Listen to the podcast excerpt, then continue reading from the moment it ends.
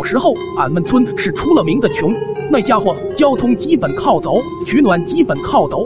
那年冬天在城里上班，二叔回老家，瑟瑟发抖的老爹一眼就相中了二叔身上的衣服，上去摸了摸，这触感温暖柔嫩，舒服极了。俺爹心想，这玩意应该就是传说中的羽绒服了。要是有这玩意，过年在村里还不得横着走？灵机一动，一把拉住二叔的小手，二弟，那啥，你不是还没结婚吗？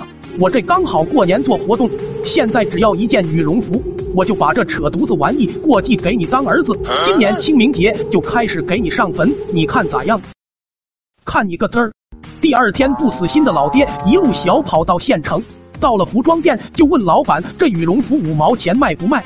见老板没有反应，俺爹忍痛又抬起了一只手：“十毛钱，不能再多了，现金。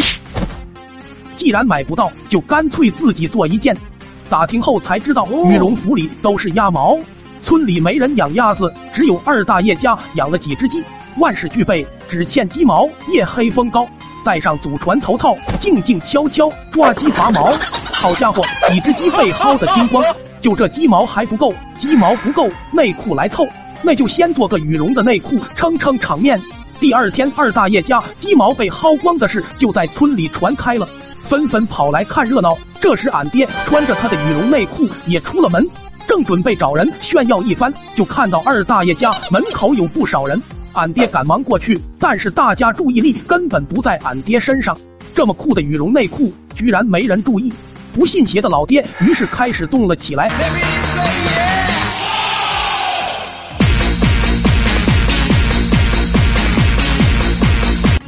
这穿的什么玩意？小东西还挺别致，让我瞧瞧。后来要不是老爹答应给二大爷也做一条，二大爷高低要给他薅个精光。